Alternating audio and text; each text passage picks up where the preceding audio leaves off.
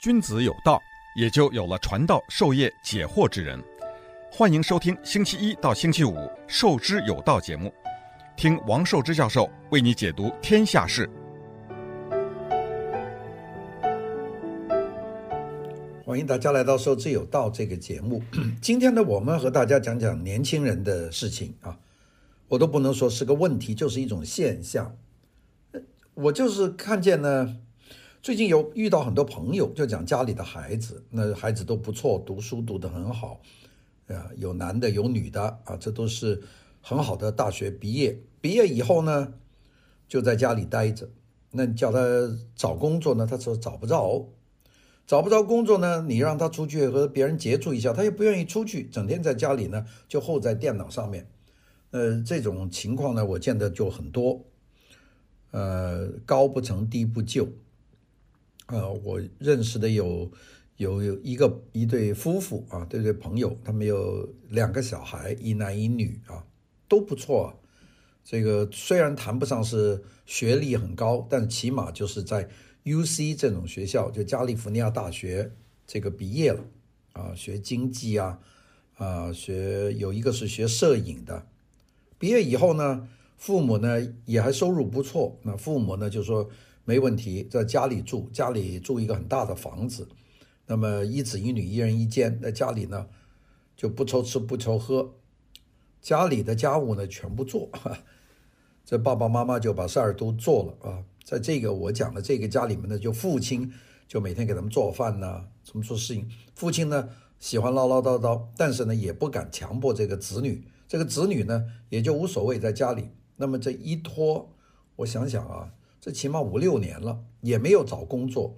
然后呢，父母自己手头有点生意，就交给这对子女去打理。但是呢，做不好，又不想上班，又起不了床，又和下面的人呢不会对接，这个什么都不懂，数也不愿意算。那并且呢，还整天说他父亲呢有铜臭味。那这个事情呢，就搞到现在。那这种呢，其实很多见。我另外有一个朋友在香港，也是一个挺德高望重的人了。我到他家里去坐，呃，请我去家里吃饭，很舒服的家里。那么家里呢，就有一个老儿子啊。这个老儿子是为什么叫老儿子呢？这儿子都快四十岁了，就在家里呢，就没什么工作，就是呃，做过一点 freelance，就是这种自由的工作，就是有人在网上找他做点事，就做一做。从来没有找到过一份能够支持自己生活的工作，所以呢，也是住在父母这里。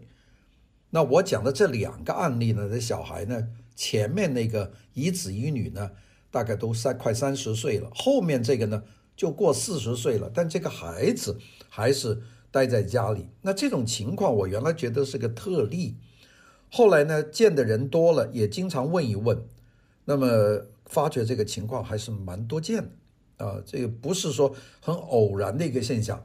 我原来呢没有把这个问题当一个问题，因为在我们这代人的这个心目中，这个大学毕业就应该找工作啊，不要闲在家里，这是一个呃肯定的，那就是没有怀疑的。哎，后来看见有一个、两个、三个，那越来越多的朋友家里有这样的孩子，我慢慢觉得这个事情是不是呃有些。有些社会的代表性呢，呃，后来就在找书看一看，那发觉呢，这真正是一个问题。啊，我们日本就有一句话，在日本呢叫“失落的一代”，就这一代人呢，就是就就失落了。这个是当时金融海啸以后啊，二零零八年，日本在二零零九年反思为什么日本会反有失落的一代。这个这个一个想法，我我现在翻起旧的文章看看，就是二零零九年到二零一零年左右，当时呃日本呢就有很多人谈这个失落的一代。我记得有一个例子啊，大概是二零一零年啊，当时他们说的失落的一代呢，就是一九八九年到一九九二年生的这段孩子，因为到了二零一零年呢，他们二十岁。那这帮人到现在呢，就三十岁了。你看，又过了十年。这帮人呢，就是日本人说的“失落的一代”。事实上呢，这个“失落的一代”，我估计就不是仅仅是这一代，一九九二到二零零二之间这个生长的这一代人呢，现在还没有到工作的时候啊。如果一九九二现在就差不多就是开始要进入工作了，那么因为呃快二十岁嘛，十八岁，那么这一波一波的年轻人呢，就真是有一点呃很特别的地方，就是他们不愿意就业。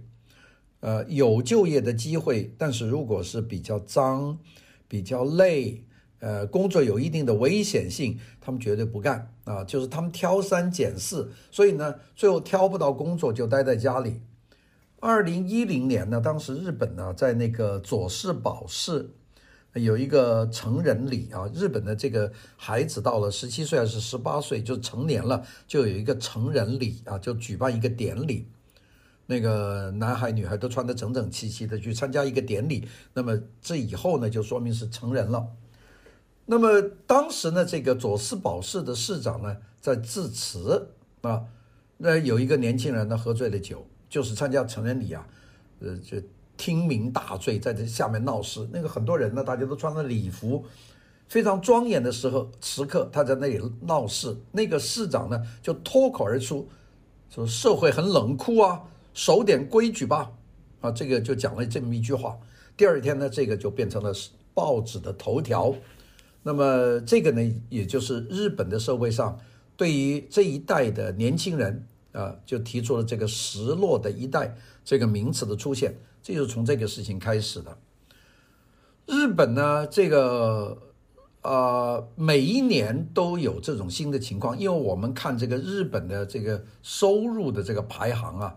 那个新一代的年轻人，事实上有很大的一一部分人，他们属于一个类型的群体，但是属于两个群体。那我们讲这个口头语啊，一部分是属于非特族，非特族，一部分属于这个拟特族。大家说这两个字没听过？非特族，这英文是 freeter，两个字合成的。英文的 free 就是自由啊啊，自由契约啊，就是这个意思。第二个呢，打工的人叫 arbiter 啊，arbiter 就是就业兼差的人，在日日文里面就是兼兼差的人了。这个是把两个字合在一起 free 加上这个 abiter，这个 ter 把这两个字就是变成 freighter 这个就是费特族 freighter 日本呢干脆呢就把这个字搞简单了叫做福利达嗯福利达在日本你说你是干嘛？它是个福利达那就是这个 freighter 啊大概就是这个。其实呢就是 freelance arbiter 就是指这个意思。那这个字当然读起来太复杂了 freelance arbiter 所以呢就做成フリータ。我们中文呢就翻译成非特族。非特族呢，他们是年龄的界界定啊，我们原来说是。日本的界定是一九九零年或者一九八九年到一九九零年这十年间生的孩子，那现在估计要延续到晚一点啊，就是现在进入打工市场的已经进入了这个到二零 二二零零零年生的，这也应该算的吧？啊，就零零代，零零代到现在就二十岁了，就是二零零零年生的，现在二十岁了。这一部分人他们会参与到这个 freeter。这个阶层就变成一个很大的一个一个一部分的人口。这些人呢，他们愿意做的工作是自由兼差的工作。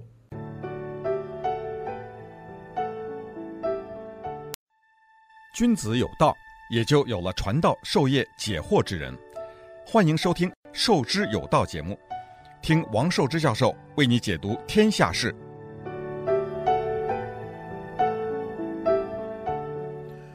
这个菲特族啊，在工作上有一个很大的一个特点。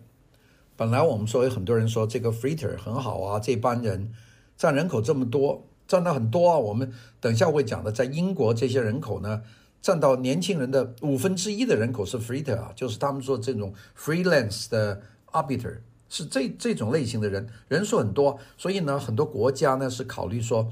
这部分人应该变成国家的劳动力，因为他们的确是年轻力壮嘛。你想想现在啊，我们到现在为止，一九九零年生的，到现在为止也就三十岁啊，三十岁是正当壮年呢。如果我们讲提出这个问题的这个一二零一零年那些人才二十岁啊，那就像我们现在讲二零零零年生的孩子一样，这一批人是主要的劳动力。但是呢，这批人呢，他倒是挺嫌弃工作的。那个日本有一个专门研究大趋势的专家叫大前研一，大田研一呢就说他做过统计以后，这个 Freeter 就是菲特族啊，在工作上有三不，就是。他不能做脏的事情，叫做不脏。第二个，他们不能做累的事情，就不累。第三个是不险，就不做危险的事情。这三个就不脏、不累、不险，就不危险。呃，如果你说我要到呃工地上有一份工啊，可以让我做，收入还不错，哎呀，不做，在太阳光底下太累，不做啊。呃你要做一个装配线上的工人，我怕夹手啊，危险，我不做。所以呢，你把这个工作里面的脏、累、险，把这三个排除了，这个有多少工作呢？就是他们事实上他没有多少工作的可能。这个人口啊，占的很多，菲特族。日本呢，这个进进步很快。一九八二年，日本的这个 Freeter，按照他们的统计，只有百分之二。到了二零零零年左右，就到百分之七；到二零二零年，我估计就接近百分之十，就十个人里面有一个人属于 Freeter，就是懒。这是讲所有的就业人口。如如果讲年轻人呢，那个比例就更大了。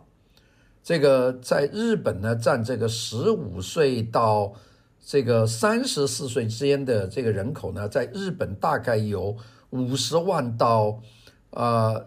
呃，不，大概有了三百万左右，在日本，这个一个巨大的一个数字。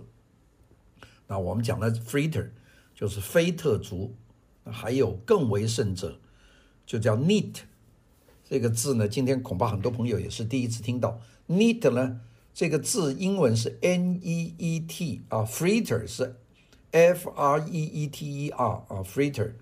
那个 neat 呢？N-E-E-T，大家说这什么意思啊？是不是很干净啊？啊，不是的，这是英语的一个学术的名词的一个简称。英文呢，有一种人，他把它叫做 not in employment, education and training，就是又没有就业，又不在读书，又没有培训进修，就这一帮人，就是。Not employment, education or training，就是这一帮人。这几个字，not 的第一个字母 n，employment 的第一个字母 e，education 的第一个字母 e，然后 training 的第一个字母 t，把它这个手写字母把它拼起来就变成 n e e t，就是读成 need，这叫尼特族。那我们说有一个菲特族 Freeter，有个尼特族，尼特族呢占多少呢？比方说在日本，呃，这个。呃，二零零二年有二百五十万 Freeter，另外还有五十万呢，就是 NEET，NEET 就根本就不做事啊，就是我又不打工又不读书，我也不接受培训，我反正就在家吃父母啃老族，这部分人口啊是非常的厉害的。我们说在这个有能够存在 NEET 的这个背景啊，是跟这个家庭习惯。那 NEET 在美国的数字就远远的比较低。那为什么美国会比较低呢？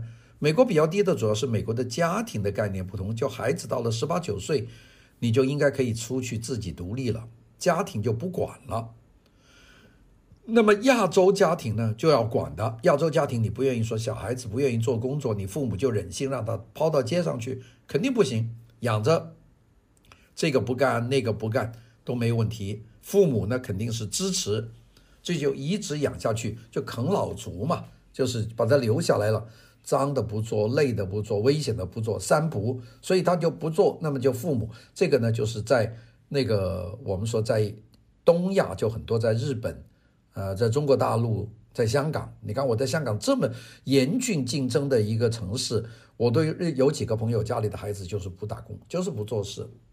并且那些孩子并不笨哦，你我见过其中一两个朋友的孩子，跟他们聊天，那夸夸其谈起来我比不上，那非常厉害的，什么都懂。他不是没有文化，就是不肯做事啊，就中国人说的懒。那懒他也不是个病啊，他就是待在这里。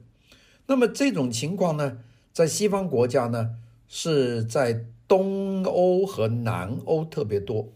那怎么会东欧啊？像东欧在捷克啊、波兰啊、匈牙利啊，这这一大块地方，它挺多了。这个啃老族啊，也就是这个 nit 哦，这个 nit 很多。南欧，比方说意大利呀、啊、这个西班牙呀、呃，希腊，有很多孩子是这样。那为什么有这么多孩子在东欧或者南欧呢？也就是这些地区啊，他们传统的家庭观念它比较牢固啊，就是说你不打工，父母是一定养起来的。你反而在西欧，特别是在美国，这父母呢可以不管。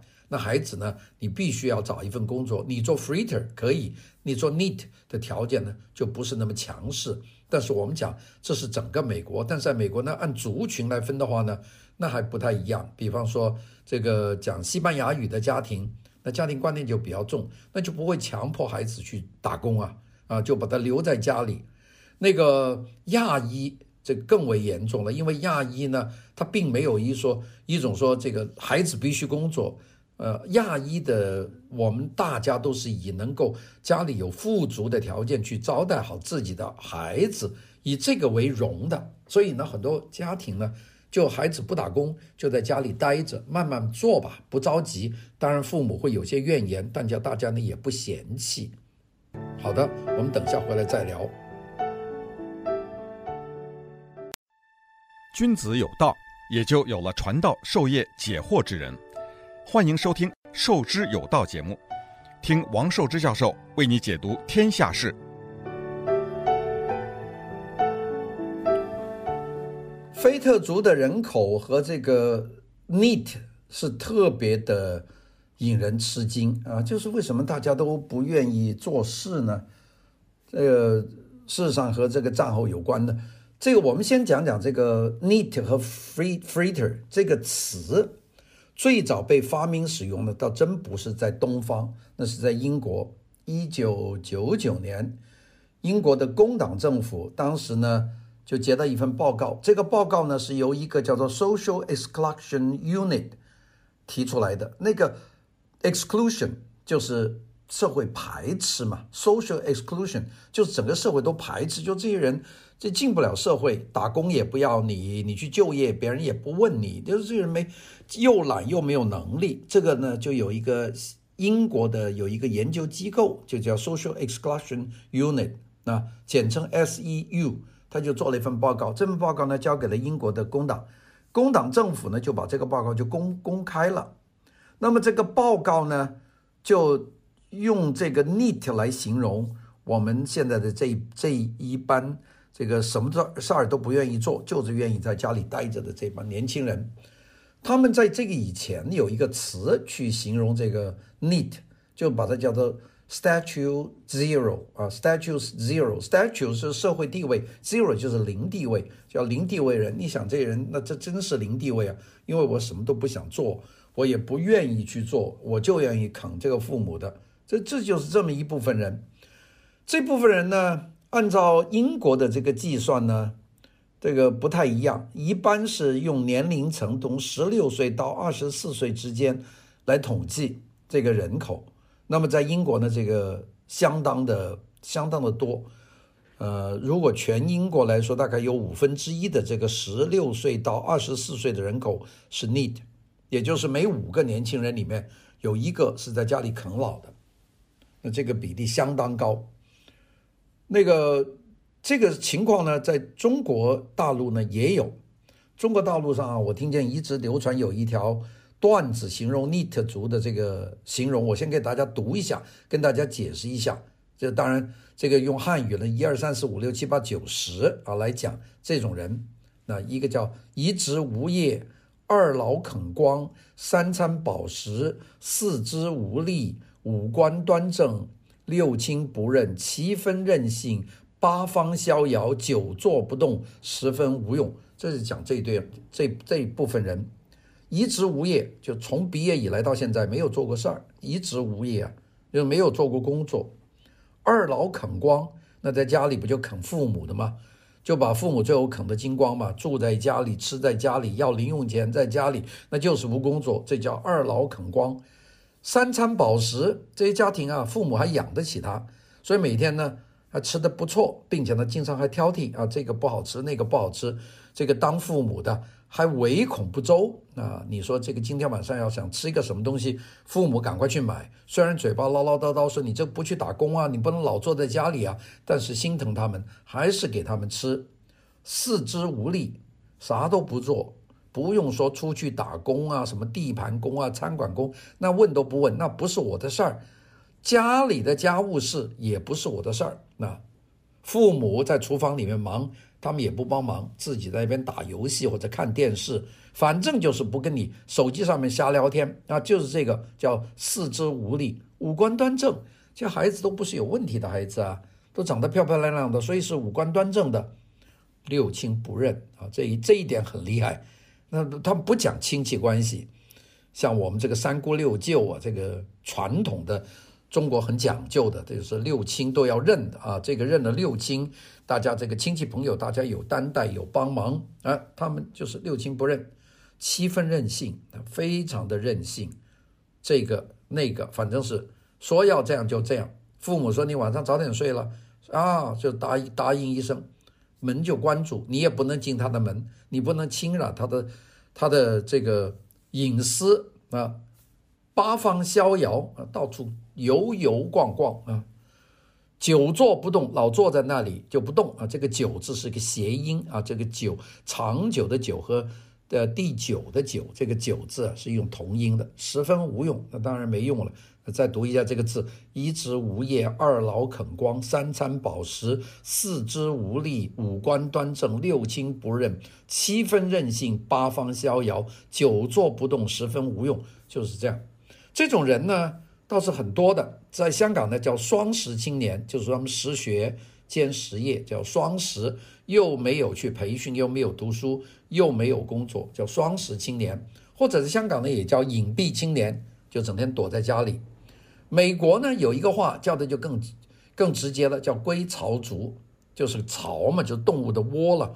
归巢族呢，就是说你放出去了，到了学校，然后你归巢又回到家里，还要依附家里，这就是归巢族。那还是要继续依靠父母的照顾和父母的经济支持。在澳大利亚也有个叫法，澳大利亚就按本地的动物来叫，把它叫袋鼠族。因为袋鼠呢，生出的这个 baby 呢，就放在口袋里，还揣在身上。这个我们这个老孩子啊，他就不出这个袋，就老待在这个袋鼠妈妈这个袋子里面，就不出去，所以叫这个。台湾大部分呢就叫它啃老族。我刚才讲的啃老族，其实是个台湾的这个讲法。当然有一个大陆讲法叫家里蹲儿，就是蹲在家里就不出去了。也有人叫米虫，吃米的虫了。这叫法呢很多，那。有叫鲁蛇，这这叫法都有，那但是呢，就是一种社会的问题。这个 neet neet 族和 freeter freeter 还好一点，他们做 freelance 的这个打工嘛，人数也比较多。到了 neet 呢，这个问题的就比较大了。那 neet 问题大了，因为它会造成家人的负担呢，家里长久的要生活上供应你，并且呢，你想想，这个父母养你啊，你。二十岁，父母四十岁，那那个父母还继续养你，你就二十岁，你吃到三十岁，父母就六就五六十岁了，你再吃到四十岁，你看我认得有一个朋友，他的儿子四十岁了还住在家里，还没打过工，那就一直住在这个朋友在香港啊，那么这个在家庭的负担就很重，就养一个人，就家里又不帮忙，啥事都不做，所以还是要养你。所以呢，这个就会加速家庭的经济的危机，并且呢，整个家庭的消费肯定趋于保守了，并且下降了。因为养一个这么大的孩子在家里，又不做事，又增加很多负担，所以家庭呢，它这个消费就少。那么这个家庭的消费少，如果这类人口增加的话，那社会上的那个消费能力就严重的不足。所以呢，不就业或者失业的人口呢就增加。那么这个呢，就会造成了社会的救济上的困难，因为你这帮人坐在家里啊，又不打工，但是你有一个 Social Security，你还得政府要给钱呢，因为你这属于失业啊，所以呢，这会造成整个社会经济的曲线就呈现这个恶性的向下的趋势。我们讲直一点，在家庭里面就经常吵架啊，这个不不可能避免的。这父母肯定唠叨啊，你这不出去做事，就吵吵闹闹，这赖在家里，家庭呢会担心自己的子女的未来，多数家庭呢就发生这种争吵的情况，所以搞得家庭不美满，那个这个是一个非常大的一个问题。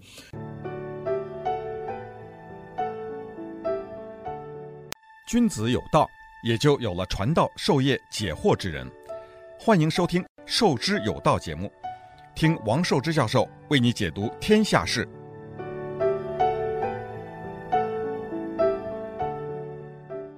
呃，我们讲到这个 NEET 族对于社会的秩序和社会的压力，它是要增加的。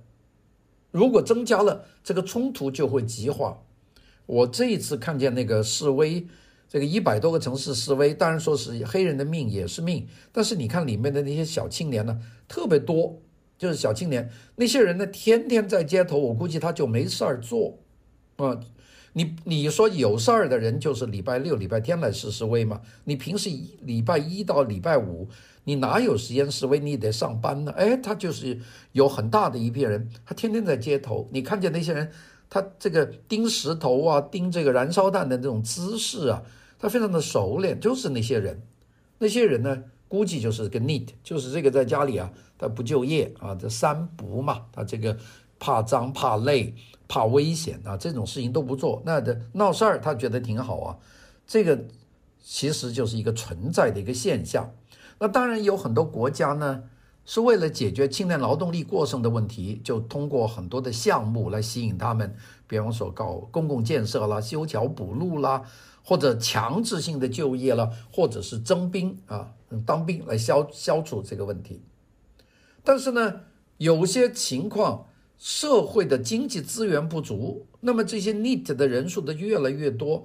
而政府呢，又没有办法创造新的就业机会去吸纳这些人，而这些人呢，也挑三拣四就不做。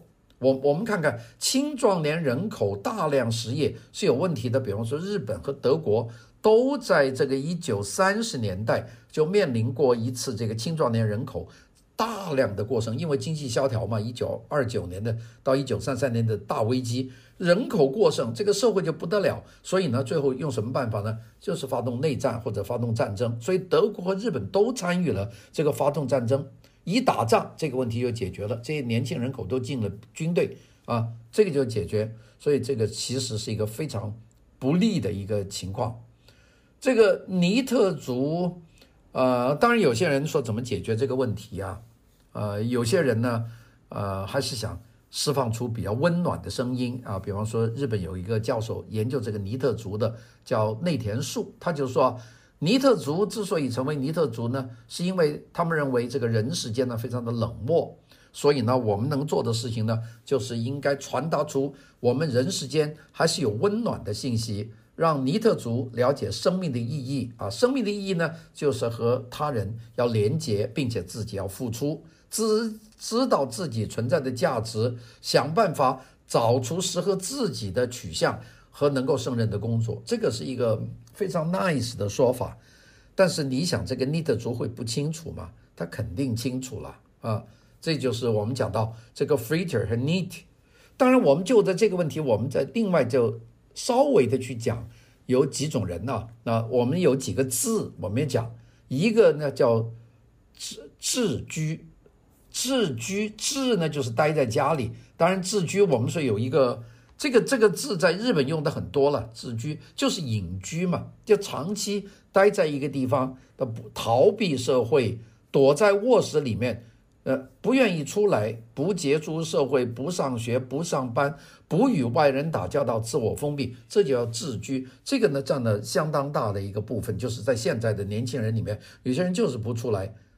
另外一种呢，就是英文讲的 cocooning，cocoon 就是我们说蚕蛹的那个茧，叫 cocoon 啊，就是一个蚕茧。cocooning 呢，就是你作茧自缚啊，就是自己待在家里，就是不愿意出去，那个非常的严重的一组。那那我们现在讲到这两种人，一种是这个 NEET 啊，这个 NEET 呢，就是有很多就是变成这种自居的，他就是待在家里就不愿意见人。那当然呢，我们讲这个 freelance 的这个 fritter 里面，他们还是上班的，就打工。但是打工呢，他们的起薪低，他们也不愿意做那种又脏又累的事情。那这种人呢，就每个月赚的一点点钱呢，就花得精光，每个月都花光。后来呢，就产生了一句话，这句话呢，就形容他们这个这一类的人，就是这种 freeter，你或者是就不是 freeter，开始打工的这帮人，他每个月把钱都花光了。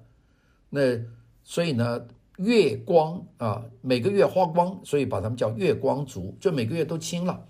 这种人呢，他没有任何的储蓄，没有能力储蓄。他们呢，我们讲讲，比方说这个收入，我最近看见香港的一个电视台在街上去随机的采访一些年轻人，说你觉得最香港最最起码的薪水应该是多少？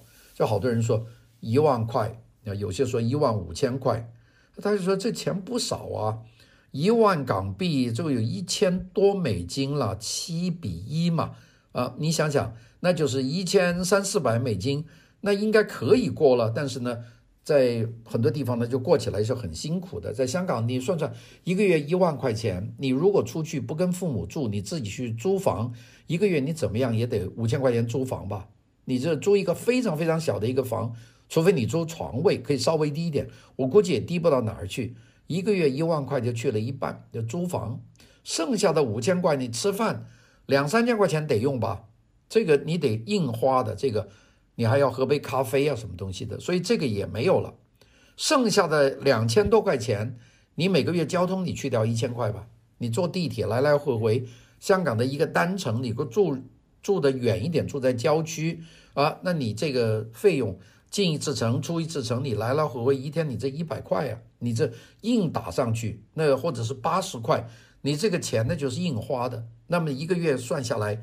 你这个一千多块钱的这个交通费，你肯定用完了。有时候自己还坐坐小巴，坐坐 taxi 啊，啊，坐着这个，这个就去掉了。